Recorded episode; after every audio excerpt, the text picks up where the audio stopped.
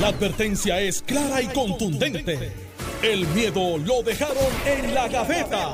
Le, le- le estás dando play al podcast de Sin, miedo, de Noti1630. Para tu hermano. Tu tío, Sí, tu yo tío y papi. y para tu papá. Sí, papi. Buenos días, Héctor Ferrer. Muy buenos días a todos. Las de 100 no se ven, pero se las metió por el mismo medio. Lo, único que se siente es un zum- zumbido. De- de- Entonces el catcher El te dice. de la trocha. Y el catcher te dice, sonido de la llegó, trocha. güey. Entonces, ah, ok. Sí, gracias por participar. Muchas felicidades a Japón, ¿verdad? Que ganó eh, ganó el, el campeonato de Un Clásico torneo que Mundial rompió todos los récords de asistencia eh, en televisión.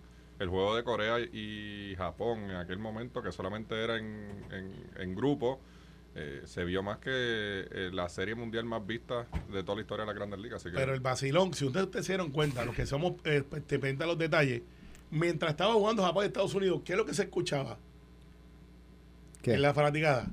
Tum, tum, tum, tum, tum, tum, pa- y había alguien con una trompeta que parecía que había comprado la taquilla ya con sus panes. Y yo, pues ya que la tenemos, vamos para allá. habían puertorriqueños. Eh, no, que no había, es que los que estaban tocando era este plena, bomba. y, lo- y yo miraba y decía, pero eh, eh, o esto es una película china de karate que el tipo habla por un lado y el otro por otro. Y esa fanática gritaba cuando Japón anotaba o cuando Estados Unidos anotaba. Eh, obviamente cuando en Estados Unidos. Así que para, para molestar a algunos ganamos, Alex. Mira, este, positiva, No, perdón, no ya, ganamos, no ya- ganamos. ya empezaron los memes, ¿vieron este? Sí, Eh, eh, sí. Otani Alberto. Ajá, Pa' este Descendencia Shohei puertorriqueña. Manuel Otani Clemente, de padre japonés y madre de Carolina, nacido en el hospital Federico Trilla en Carolina, Puerto Rico. Pero Pero, en, eh, pero en nota positiva, ayer el comisionado del béisbol, Robert Manfred, mencionó que Puerto Rico iba a ser considerado para que en 2026 pudiera tener una sede. De Así hecho, que no- hay que, no diga hay eso. que moverse. No diga eso porque ya van a venir los que. Dos veces la tuvimos, ¿verdad? Sí, Do- pero- 2009, veces. 2000, 2006, La primera, 2009, la primera, yo me acuerdo. 2013, y la- no sí, porque las dos no, no fue la Pero- estación pero, pero- oficial. Pero, ustedes acaban de decir eso y lo salaron porque alguien va a salir a protestar porque eso Mira, va de- en contra de los pajaritos que vuelan Después por que el gobernador no, no se ponga una gorra, Puerto Rico sede Hablé, 2020. hablé- hablé con él, hablé con él sobre cómo se pone una gorra. Y me, ¿Le explicaste? ah, Gracias. sí, yo le dije, mira. Lo de los size, le Gracias, explicaste lo de los gracias. Le size. dije ya que no era, que no era 6 3 octavos ya, que él era como yo, 7 y cuarto. Entonces, le dije, esto, tú te la pones aquí, o así, la gente se la pone con las orejas por dentro, esa no, No, no, Esa no, se o ve feito. esa no, feísimo. o, o- Todo o- depende de, de, de, de las orejas. Exacto. O, o los que no tenemos muchas, te la pones para atrás Por- si tienen algún logo aquí. Eso es regla. Las orejas depende, van por dentro o por fuera. Sí, Si las sí, orejas llaman la- más la atención que la gorra. tienes un Pero a problema. lo mejor E- Eres fanático de Star Trek de por vida. pero lo imp- lo- Eres fanático de Star Trek de por vida. Por ejemplo, ahora mismo, mira, las tuyas están las orejas mirando para abajo. Sí, porque Pues te pitaste la, la gorra. Sí, porque cuando te la pones para atrás. Parece como una- cuando usabas mascarilla. eh, sí, bueno, pues eso vamos a homenaje a la mascarilla del béisbol. se, Pero le ve nada, mejor, se le ve mejor que a Pedro. eh, hablamos ya del size, hablamos de Por esas menos. Y, ve, y, y se echó a reír, mijo. Yo me la pongo así, me queda bien. Y- Pero Puerto Rico ha sido sede en dos ocasiones y, tenemos problemas también. y se ha manejado. un estado eh, de primera clase en Venezuela, República Dominicana va a construir otro y Puerto Rico, aunque el Irán Bison eh, todavía chulo, da, necesita unas remodelaciones que se tienen que Se dar. tienen que dar. Y hay que ver cómo el gobierno central puede aportar con el munici- municipio de San Juan de, de, re- de re- rehacer ese pero, estadio. pero yo, yo Porque la capacidad, cuando compite contra México, ¿Cuántos cabían República en, Dominicana, en el de Miami? Trein- no, cuarenta y pico, y y Pero para que estemos claros, Y en el Bison para, como para 20. los que se oponen bueno, a todo, para como los que- 20, yo, yo creo que son muchos, ¿no? 26, yo creo. para los Sí. que se oponen a todo, nosotros como gobierno damos 2 millones de dólares para el Puerto Rico Open, que es una proyección buena, es un, es un grupo que viaja, los que son golfistas, que se pasan por todos lados, y está chulo. A mí me gusta, esa, esa inversión es buena, tiene un 18 return on investment bueno. Yo te garantizo que si le metemos 4 o 6 millones, el return on investment o, la- o Va a ser bueno, va a ser positivo. el, el- el- el retorno de inversión, para hablar este el, lenguaje de Martorell, felicidades por su premio. Me dice que cuando le dieron la medalla, dijo, yes sir, I am an American. Y, yo vaya le dijo, you can tell yourself that. O sea, Y se fue para allá con su medalla y creo que está encuadernando y todo. Bueno, muchas felicidades, Muchas maestro felicidades, Martorell. Martorell.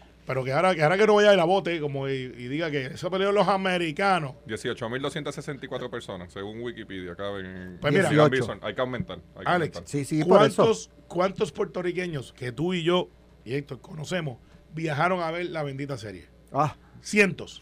Yo te puedo decir que en cuatro días de juego yo saludé más gente que un mes. Ah, tú estabas ahí. Yo fui allá, O sea, que tú viste Con todos los puertorriqueños que son de aquí. de aquí. Pues eso mismo pasa con la gente que está allá en el Vienen área- para acá. Vienen para acá. o Sí, sea yo que- tengo amistades que viven en Estados Unidos y venían a los La juegos. serie del Caribe, que podemos competir eh, casi todos los años para la sede. Pues, pues, para que sepan, ese, el- la habitación noche ahí son cientos, si no miles de habitaciones.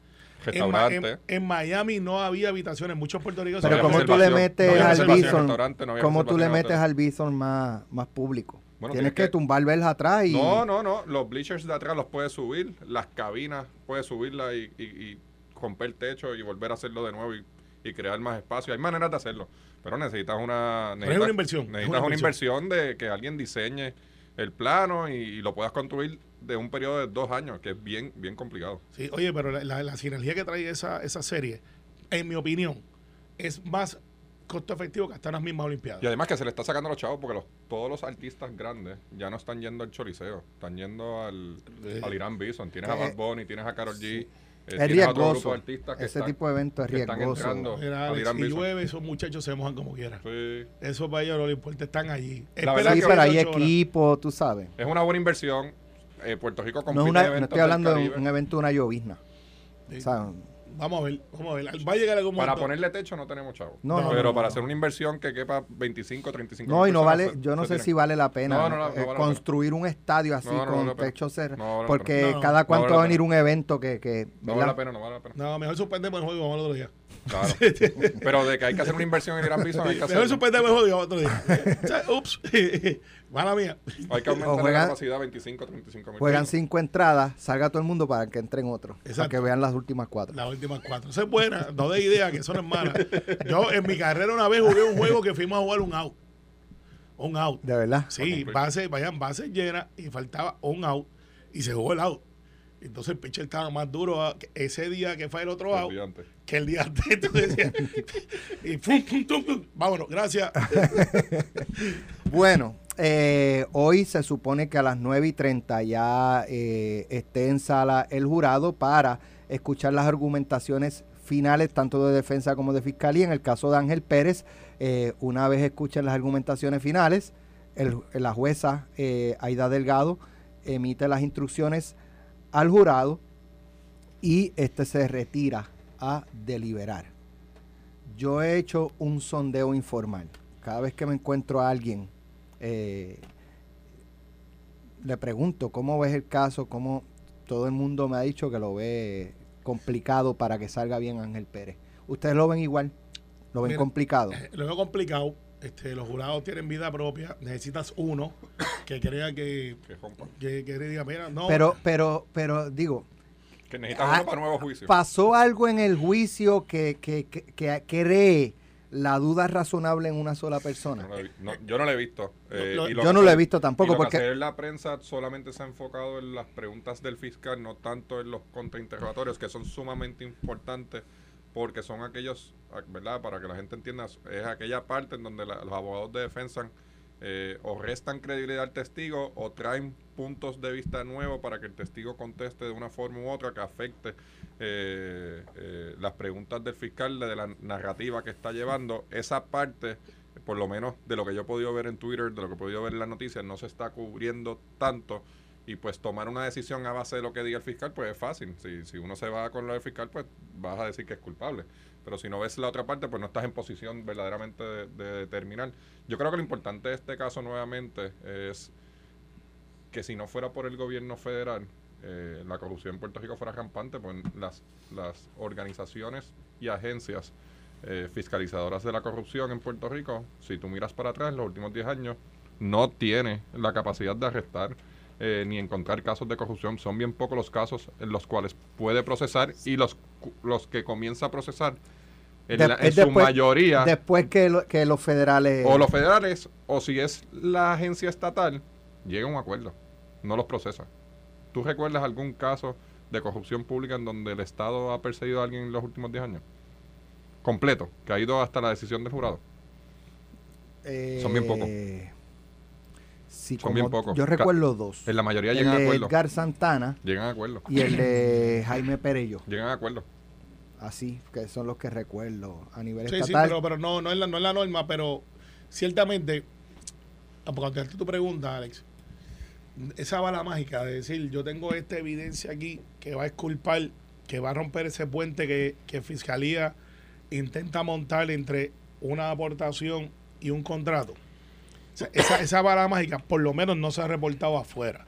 Y hay una moción, por, por lo que hemos escuchado y estamos, estamos tocando de oído, pero hay una moción absolutoria que pues casi es automática, pero en el caso de estos abogados, no sé si dentro de esa argumentación es, mire, yo no senté a mi testigo a hablar, porque Estrella, que sería en este caso que puede decir, no, esto yo no lo recibí por esto, yo lo recibí por esto, que diga, esa, esa parte no ocurrió.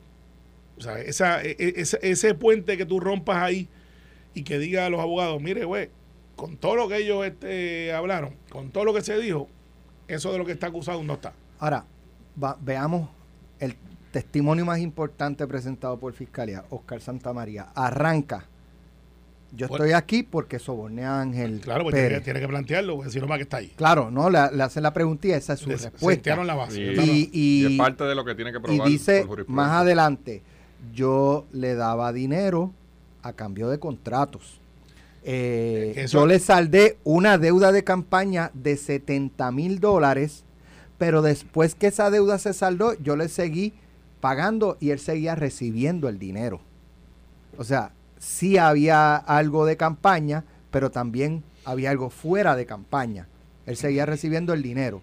Eh, y entonces cuando tú miras del otro lado los testigos que presenta la defensa, pues el, el, que era presidente de la Junta de Subastas, que yo creo que no aportó gran cosa para, me refiero que no aportó gran cosa para desmoronar la solidez del testimonio, si es que, ¿verdad? Eh, yo Bueno, creo que, bueno, que fue de sólido, lo de que Oscar digo- Santamaría. Lo que pasa es que esas subastas, eh, y después de, no olvidemos que trajeron el cano para decir, bueno, si yo tenía uno mío, Después que tú tengas eh, Uno, alguien de confianza, tú la puede controlas. bueno, cuare, cuare. Eso lo dijo Escano. Está bien, pero digo cuare, porque no es una sola persona que toma la decisión, son varias. Claro, pero ¿quiénes nombran Y- los y- miembros de la Junta? Y aquí es que va la cosa.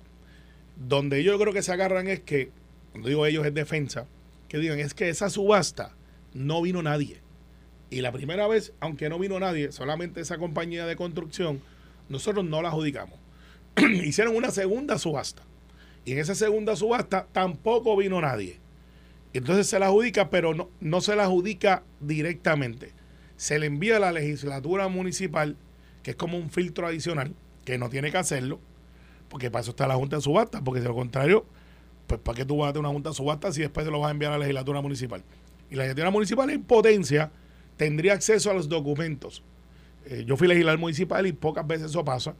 Por lo general tú das autorización a los alcaldes y asesores una legislatura municipal, donde tú le dices, mira, para que el alcalde pueda negociar con Alex Delgado en Noti1, eh, basado en estos parámetros. Y, y, pues tú le haces esa flexibilidad al alcalde para que pueda negociar con la autorización de la legislatura municipal, donde hay representaciones de otros partidos. Así que si, si el proceso es sí, yo adjudiqué eso, pero pasó por un filtro adicional donde yo no controlaba como era la legislatura municipal, pues veremos a ver. Eh, esa parte como que no fue tan contundente. No fue tan contundente. Así que eh, el hecho aquí es si le creyeron o no le creyeron. Y es el jurado el que le.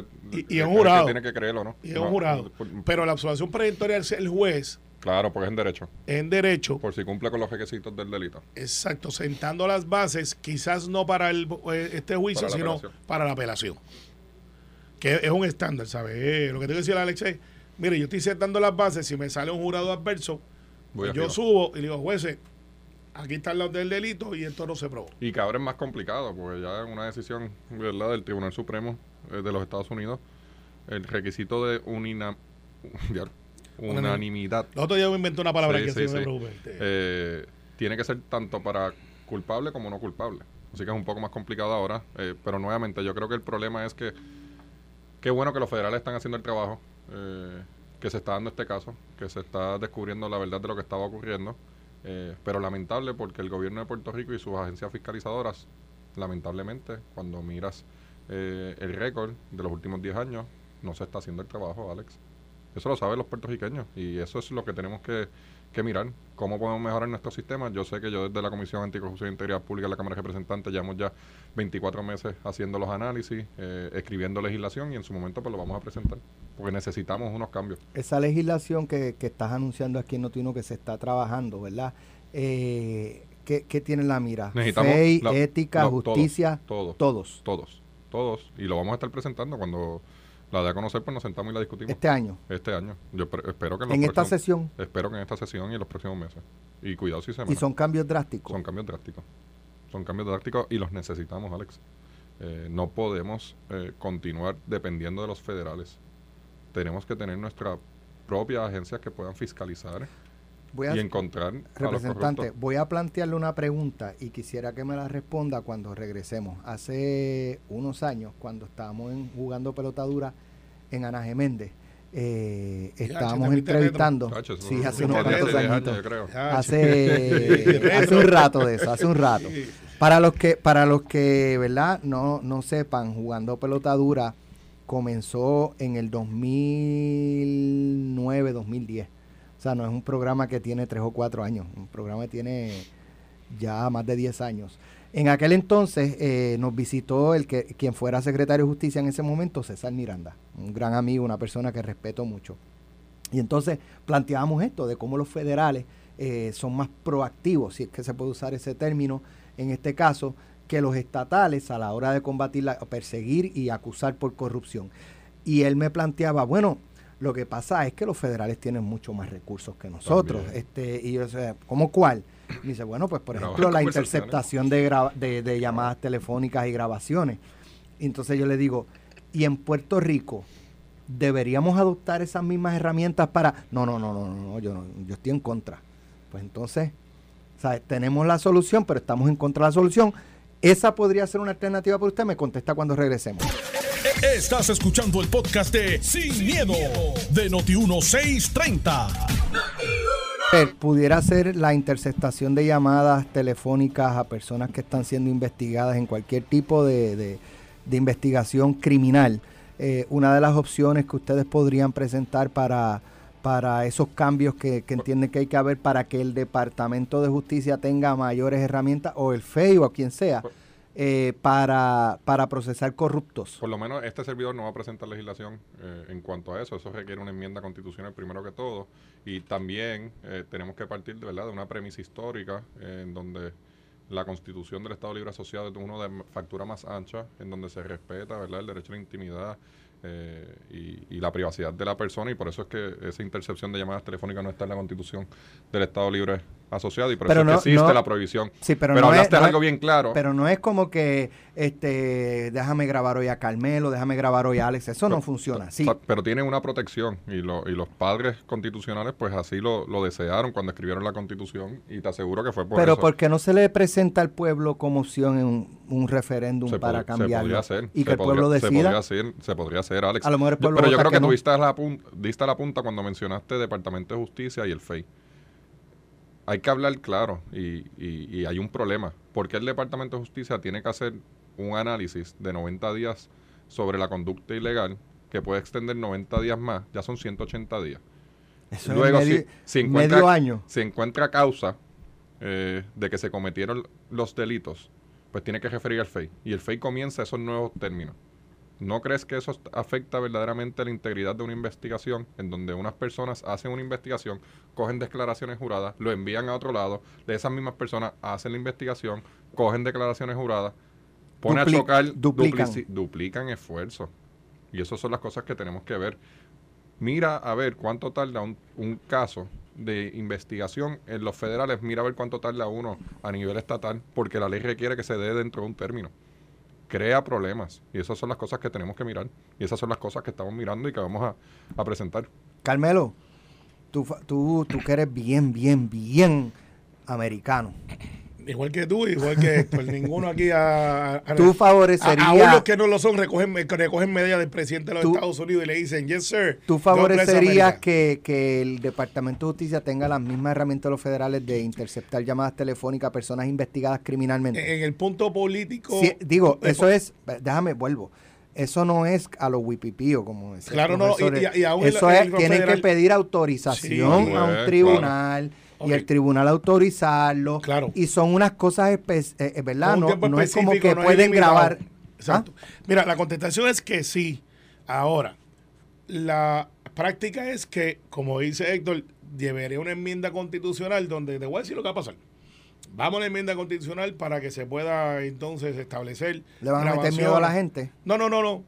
van a ah, votar ah, que no. Va a parecer algo parecido como a la fianza. ¿Te acuerdas? Le van a meter miedo a la gente. Mire, van a carpetear ahora los que están en contra del gobierno y a eso les van a votar la verdad. No, y, decían que, que si a ti te acusaban eh, tú no tenías derecho a fianza, cuando eso era falso, porque eran reincidentes en casos específicos de violación, de asesinato.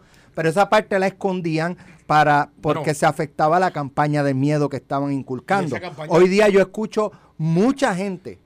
Aquí hace falta un buquele Sí, Nayib Bukele, el presidente de El Salvador, que tiene, ¿verdad? Peligroso. Pero, pero escúchame, pero escúchame, escúchame. Aquí hace falta un Bukele y le preguntaba a uno, ¿tú te acuerdas lo de la fianza?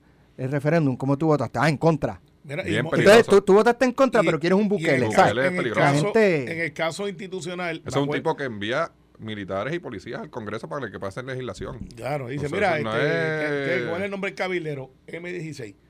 Este, y, y tiene como eso te hace como 32 balas, algo así. Este, dice, ¿qué tú crees? Dice, bueno, yo creo que vamos a reconsiderar el voto. Pero mira, el hecho con eso es que en aquel momento el PIB y varias otras organizaciones eran, no, y esos que plantearon, mire, eso es para perseguir a los independentistas. Lo decían así.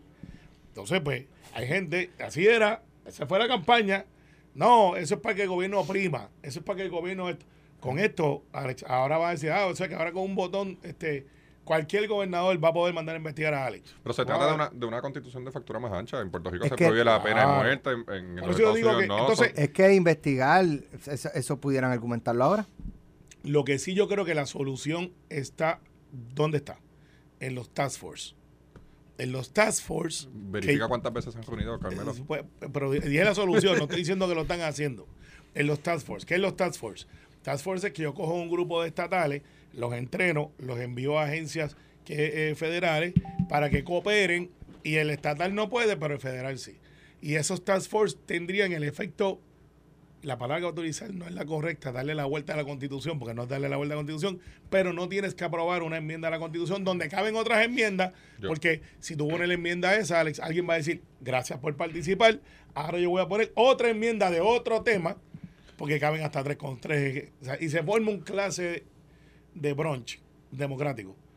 O sea, que donde todo el mundo puede pedir lo que quieran. Yo, yo todavía no entiendo cómo el Departamento de Justicia, eh, la Oficina de Ética Gubernamental, el FEI, eh, la Oficina de Inspector General no hace acuerdos colaborativos con esas agencias para enviar sus propios empleados a las academias. Yo dudo mucho que alguien, que algún investigador ha ido a Langley o a, no, no, yo sé que, yo sé al FBI a Cuántico a coger algún seminario de algo. Bueno, ese detalle no lo tengo. no lo tengo, pero yo estoy casi seguro que no lo han hecho. Nuestra audiencia Alguien debe estar escuchando. Eh, bueno, eh, van a llamar a Alexis del DCP, pero no creo que sea por eso, lo acabamos de decir. Este, y, él, viene del componente claro, federal. Claro, pero que es importante que, que, su, segundo era, era, el, era el primero del FBI. Así que yo sí creo, sí, me dicen, pues ya nos contestaron, que sí, que esos acuerdos están, para que no se divulguen. Los están. Están que se están llevando. No sé si a Cuántico, pero que están, eh, o a Langley, pero sí están los acuerdos federales Sí, sí, de cooperación existe. De cooperación con los task force. Hay una nueva, nueva iniciativa que ha pasado por el radar. Tiene que anunciarse aquí en Notigo, ¿no? Eh, donde, ¿La que gastaron más de 150 mil pesos de preco? No sé cómo se llama. Es que yo creo que tenemos que darle un poquito más duro a eso. Es que tú puedes digitalmente un ciudadano escribir y hacer una querella. la, la campañita. Eh, es, que, es campaña más de 150 mil dólares gastaron. Pues eso es poquito. No, yo no, estoy criticando, te estoy diciendo. No, es una campaña de. Tiene, pregúntale a Alex. Una campaña. Si tú quieres que llegue, tiene que tener frecuencia. Y la frecuencia, pues. Claro. hay que mantenerla. Es mantenerla. Y es, parte de las cosas que la organización de la Naciones Unidas te dice para combatir la corrupción que tiene que haber consultor dice por ejemplo eh, las estaciones hacen promociones verdad eh, y yo, yo le decía le preguntaba cuánto debe durar una promoción en, en radio y decía cuando a ti como programador te empieza a cansar la promoción, ahí es que está empezando a penetrar. en la audiencia. El mensaje. El mensaje. O sea, que eso no es que tú pones una promo, la corres tres días y la quitas y ya. Y, Y ah, yo, hice promoción. Es que no, no, ¿sabes? No funciona así. Es la, la frecuencia eh, y ser consecuente en el Sí, hasta en que la gente, lo- eh, el, el- el brain memory diga, fulano, tal cosa. Claro. O sea, es- y hay que llegar. Bueno, y, y- tengo que decirte que en eso creo que nos falta mucho por llegar. Creo que la empresa privada eh, tiene una responsabilidad social también, no porque sean culpables de, no vemos, pero pues, por ejemplo, hay casos pasando que de, de República Dominicana a Puerto Rico y pues se trata diferente, aunque yo creo que están empezando a hablar de eso, porque pues se anuncia aquí, se anuncia allá, porque son empresarios que no es de aquí, pero hay uno de aquí que es de allá, y la gente no está muy clara qué es lo que está pasando. Hubo una, o sea, esto es un- es, es un proceso Es social completo, es completo. es completo. Carmelo, El Departamento de Educación. quería tocar con, con ustedes la medida que habíamos discutido aquí, que, que tú eres uno de los eh, autores o coautores, eh, para eximir de unas certificaciones a... eh, No es eximir, pero, pero gracias por decirlo así, porque hay gente que lo piensa así. Correcto, pero así es que lo han planteado. frecuencia. Eximir a los residentes médicos de unas certificaciones para que puedan dar tratamientos médicos. Eh, anoche tuvimos la oportunidad de hablar con el presidente del Colegio Médico, don Carlos Díaz, con el doctor Colón Grau, eh, y, y- ¿Hubo alguien ay, Dios mío, se me escapa el nombre de la doctora. Se han invitado, pero Pues, pues muy mal por ello, no. porque, y te Y explico. se invitó al secretario de salud tampoco, este, Pues, pero, pero anyway, eh, escuelas médicas, médicos, o sea, se opone, se opone medio mundo. ¿Qué va a pasar con el proyecto? ¿Lo van a retirar? Pues pues mira, no, eh, porque yo creo que esa discusión se tiene que dar. O sea, esto no es un proyecto que yo sé que me he dicho, mira, El pues, presidente del colegio dice, yo, yo he hecho 15 propuestas, llevo ya casi un año con las 15 propuestas. El gobernador nunca me, me, me dio audiencia para presentárselas Pues, y pues, mira lo que vamos a discutirlas. hacer, mira lo que Eh, vamos a hacer. ¿sabes? Y no, no, mira lo que vamos a hacer. Fíjate, Entonces, yo- entonces yo- dice, yo tengo 15 propuestas, las hemos presentado, nadie las hace caso, entonces vienen a, a- Pues- a inventar por el lado. Pues Alex, mira lo que vamos a hacer. Primero, y qué bueno, pues, y yo siempre he hecho el disclaimer, yo no soy médico, en esta no, no polvo la aplicación de Facebook que te hace experto en todo. Eh, soy hasta mal paciente, porque tengo terror a las agujas. Eh, sí, sí, soy mal paciente. Eh, este proyecto se radica por petición y se y va a ¿De quién? Del Tribunal Examinador de Médicos, donde hay especialistas y, y tengo y tengo entendido que hay había componentes hasta de salud. No sé si llegó donde Carlos Mellado, porque los, los secretarios no bregan esas cosas, donde se discutía en la necesidad de retomar las residencias que no estaban siendo suficientes para atender y, y se, y se centró la discusión pública en los emergenciólogos. Y se metió hasta un poquito de campaña de terror que ahora un generalista podía ser cirujano cardiovascular si estaba 10 años con un cirujano cardiovascular. Eso es un disparate. Porque era para algunas especialidades que no tienen tanta. eh, que no son tan invasivas como un, alguien que opera. Porque todas son invasivas. Un suero es invasivo. Entonces, lo que se planteaba era: ¿cuál es la realidad en Puerto Rico? En Puerto Rico usted va a una sala de emergencia y no es atípico ver casos que duran 5, 6, 7 horas esperando que lo atiendan. Y no hablemos del centro médico que tiene sus complejidades aparte y que es el mejor centro en Puerto Rico para traumas. Hablemos del que usted se siente mal y va allí, a un hospital. Esas historias están todos los días. Y si abres el teléfono, todo el mundo te va a decir, eso es verdad. Dos, la pregunta es, ¿tenemos suficientes especialistas emergenciólogos para atender la necesidad? No. ¿Y quién atiende cuando no están los emergenciólogos? Los generalistas. Entonces el proyecto lo que hablaba era de los generalistas que llevan 10 años de experiencia en la sala de emergencia, pero por legislación no iba a ser automático. Ellos tienen que ir a la Junta Examinadora de Licenciamiento, donde están médicos especialistas, médicos generalistas. O sea, esto no era un automático que yo hago un abogado sin pasar la revalida abogado porque decidí que no, había, que no habían suficientes abogados. Pero si era law clerk por 10 años, podía entonces... No, tendría que ir al Tribunal Supremo para decir, solicitar. exacto, sí, vamos a hacer esa analogía. Pero fíjate que no, eh, no hay eh, escasez de abogados. No, hay demás, hay demás. Hay de- exacto. eh, disclaimer, los dos somos abogados licenciados. este, pero en la medicina, que es mucho más crítica, el argumento válido del presidente del colegio médico, y mira cómo lo digo, el argumento válido, es que estaríamos poniendo en riesgo la calidad de la medicina que se practica en Puerto Rico. Donde nadie entró es que había una, dentro de la redacción del proyecto por petición, se hablaba de quitar el bachillerato. Y algunos se agarraron de ahí y decían, o sea, que Carmelo Río que estudió Ciencias Políticas y Economía, que son mis bachilleratos, pudiera ser médico, sin tener una base en biología, esto. Lo que pasa es que esa puerta que se abrió ahí, y ahora la voy a decir por primera vez, pues yo la vi clarita, pero ya que ellos no quieren defender la propuesta, pues yo lo digo. Hay un montón de médicos latinoamericanos que no estudian bachillerato, como nosotros tú y yo lo conocemos. tú vas a estudiar medicina sales de high school y desde, en vez de coger cuatro años de biología, química y estas cosas, esos muchachos, esas muchachas se van a estudiar medicina desde el primer año. Y están ocho años en la escuela de medicina. O sea, no están, no hacen un bachillerato. Entonces, Como acá hacen premedicina. Hacen una premedicina, una premédica, pero lo hacen de mira desde high school a decir yo voy a ser médico. ¿Qué sucede? en el sistema americano no es así. el sistema americano, tú, tú coger eh, biología, química, la base, y con eso tú aplicas. Esta gente no. Y lo que trataban de hacer los, los que por petición nos trajeron el proyecto, y lamento mucho que Bacapidot, que en esta estábamos juntos, yo pensé que él iba a salir a defenderle un poco más, porque de los tres, que es médico es él. Y él mismo me dice, mira, eso de los emergenciólogos hay que mirarlo, está un poquito fuerte. Porque él tiene la capacidad, porque él tiene ese entrenamiento.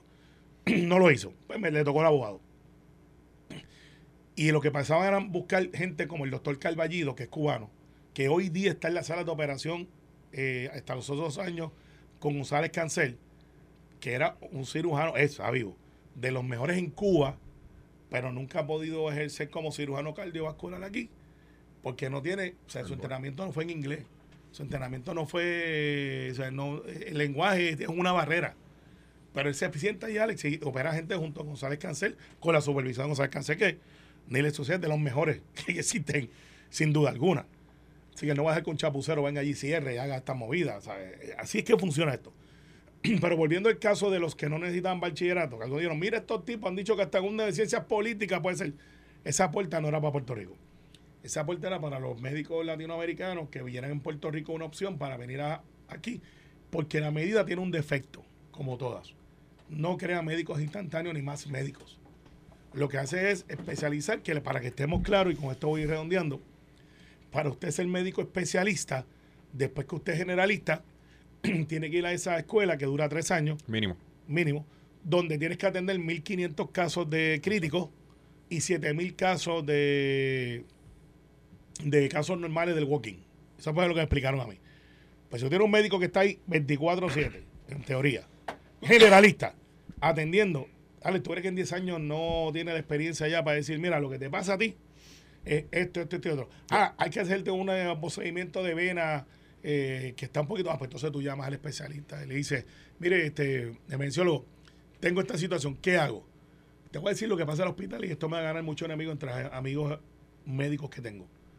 Desde allá le dice, flaco o flaca, me esto, dale esto, dale esto. Se llama medicina como se practica. Porque es inhumano que Alex Delgado esté en Noti 24-7. Está en turno. Y si el especialista no está, porque no lo hay, pues tengo el que lo estabilice y llama, doctor, ¿qué hago? Y esa persona no espera que el doctor venga de donde esté. Viene y, lo procede, y hace el procedimiento, porque tiene entrenamiento para hacerlo, lo que no tiene la especialidad. La medida trata de atender el asunto de la residencia y tiene como siete o ocho cosas más. La medida, Alex, si no tiene los votos, no los tiene. No es una bandera que yo estoy empujando porque no tengo ningún interés que no sea Porque no se sienta con el presidente del colegio para que le, hable de las propuestas. Voy a hacer algo mejor. Y nació aquí no digo no. La semana que viene Así que en mi oficina tienen que estar diciendo, ahí va la bola. Eh, vamos a tratar entre miércoles. Sí, sí, ya lo veo venir. Entre miércoles jueves, por favor, staffers, chicos y chicas, que sea después de las 10 de la mañana por razones obvias. Exacto. 10 y media. Para que Carmelo pueda hacer un bañito después del gimnasio. No, ese día se va al gimnasio a usted. Este, vamos a hacer una mesa redonda como la hice para de lo, lo, de la gasolina y funcionó y salieron un montón de medidas. Y, y bueno, sería pertinente que puedan, por ejemplo, si es posible, que inviten al, al presidente, de la, presidente de Comisión de Salud, de la, Cámara, para que haya Cámara y Senado, salga un proyecto con el colegio y todos y, y, traemos y, secretario de salud. que venga Carlos Mellado secretario que venga el doctor Méndez que es el presidente de la, de la junta de licenciamiento que venga los programas de residencia los programas de residencia que son sumamente importantes. La UPR de Carolina que son los que hablaron conmigo. el, el, mayor problema que hay verdad y esto es sentido común eh, los estudiantes de medicina estudian cuatro años. Luego de esos cuatro años tienen que pasar unos, ¿verdad? Durante esos cuatro años pasan unos boards y llega el momento en donde machean, por así decirlo, es como se conocen con los programas de residencia. Esos programas de residencia pueden variar desde hasta tres años hasta ocho años, dependiendo de la especialidad y la subespecialidad que quieren hacer. Entonces, que el gobierno de Puerto Rico le diga a estas personas que están estudiando o que hayan estudiado que por el mero hecho de tener un trabajo, la experiencia laboral, puedan adquirir una licencia, pues no cumple con los estándares de la medicina de los Estados Unidos de América y de esa organización sin fines de lucro que existe, que es la AGMC, si mal no recuerdo el nombre, eh, pues, y eso representa un problema. Eso es como decir, ¿verdad? Para ponerlo en blanco y negro, dije el ejemplo del Leclerc, pero el, ingeniero que se graduó de Mayagüez, que no pasa el examen de ingeniería, pero a los 10 años el gobierno de Puerto Rico le va a dar la licencia porque ha tenido una experiencia laboral. Pues va en contra de, de la educación, va en contra del proceso educativo eh, que adquieren estas personas. es un buen punto, sí, Héctor. Sí, pero fíjate, cogete el caso de los ingenieros. Eso te iba a decir. Porque aquí se habla de que no va a haber, este, por ejemplo, aparte de mano de obra, quizás ingenieros suficientes para la reconstrucción del país completo. Cogiste que el aire, ¿sabes? pero, eh, eh, y, esto pero estás abriendo las puertas a otras cosas. Sí, es verdad, es verdad. pero pero, si tú tienes no, un... no, quiere entrar en el proyecto de lleno porque todavía está en Senado y hay un respeto de Cámara y Senado, pero, Eso está abierto para la crítica, porque el, que, el, que se sulfure por eso, pues entonces no dedica un proyecto porque... Pero sabes cómo son las cosas. Sí, no, pues hay gente que se marchita. Pero este, no debe ser así. No debe ser así. Cuando usted radica un proyecto, aunque este proyecto no lo redacté yo, yo lo leí, lo redacté y dije, esto puede ser una solución. Y si de momento digo, ah, no me lo puedes tocar porque yo lo quiero así, no, no, porque yo no lo escribí. Yo fui al vehículo porque creo en el proyecto, by the way. No es porque me estoy redactando. Ah, pero en el proceso me di cuenta de que mm, quizás esto no es como yo creía. Pues ese es el proceso legislativo. Hay que hablar con, también con CMS y todas las, aseguradoras, porque yo no sé si, verdaderamente yo no sé si representa eh, una posible pérdida de fondos federales. Pues, eso se mira también. Mira, y esto ha pasado en, varios estados. El acceso a la salud es limitado, sobre todo en, poblaciones que tienen poco recurso económico. Pues, ¿qué hizo New México? ¿Qué hizo Arizona? ¿Qué hizo? No es el caso de Puerto Rico no había médicos a tres millas a la redonda para muchas de estas poblaciones, sobre todo reservaciones indias, eh, marginadas. Pues entonces, o traían los médicos en, rodantes, que es lo que hizo el Estado, o empezó a hacer lo que se llama médicos, médicos asistentes. A ver, para que lo sepa, y aquí nadie lo ha dicho. La legislatura de Puerto Rico aprobamos hace un tiempo atrás que en Puerto Rico hay médicos asistentes. O sea que ahora mismo usted posiblemente lo está atendiendo a alguien que no tiene licencia, pero está bajo la supervisión de un médico, pero tiene entrenamiento en medicina Así que no me digan que, si esto no es una medicina, sí lo es. La contestación que yo obtuve de los que tienen el conocimiento en emenciología, ¿esto se puede resolver a corto plazo o a mediano plazo? Me dice, no, es a largo plazo. Pues entonces tenemos una crisis. Pues la crisis hay que resolverla. ¿Cuál es la solución? Si no es esta, vamos a buscar la otra. Y yo no tengo problema con eso, de verdad que no. Hay gente que dice, pero eh, yo creo que Valga Pido debe hablar un poquito más sobre este tema, porque él lo conoce más que yo. José Luis Dalmau, igual que yo, el entrenamiento es, somos abogados, no somos médicos, pero sabemos leer, interpretamos y creemos que esto quizás no debe ser un proyecto de ley. Tomás Rivera Chat, hablando con el informante, informal, me dice, Carmelo, yo creo que no debe ser una ley, debe ser que tenga un término de comienzo y un término de acabar a lo que se acaba la emergencia. Cinco años y que en esos cinco años son médicos generalistas que se le da la licencia, tengan que pasar por los tres años de la escuela de emergenciología y cumplir con los requisitos. Pues mira, eso es una opción. Lo que te digo, Alex, es no podemos trancarnos, como me han dicho algunos. Esto se tiene que retirar. Este proyecto es diferente al de los compañeros de cámara que tuvieron una, un, review un poquito más. Lo de la castración, lo del aborto. Ese, ese no, o sea, me han tratado de meterle que mira, menos no cojan cantazo, que esto pues, te va a pasar. Lo, es que este proyecto es diferente a aquel. Con el respeto que merecen aquellos compañeros que creen que que el proyecto era bueno. Gracias Héctor, gracias Carmelo. Mañana regresamos pendientes a Noti1. En cuanto baje la decisión del jurado, usted se va a enterar aquí si Ángel Pérez es declarado culpable o no culpable. Lo próximo, pelota dura con Felina Pérez y Carlos Mercader. Esto fue, el podcast de Sin, miedo, de Noti1630. Dale play a tu podcast favorito a través de Apple Podcasts, Spotify, Google Podcasts, Stitcher y notiuno.com.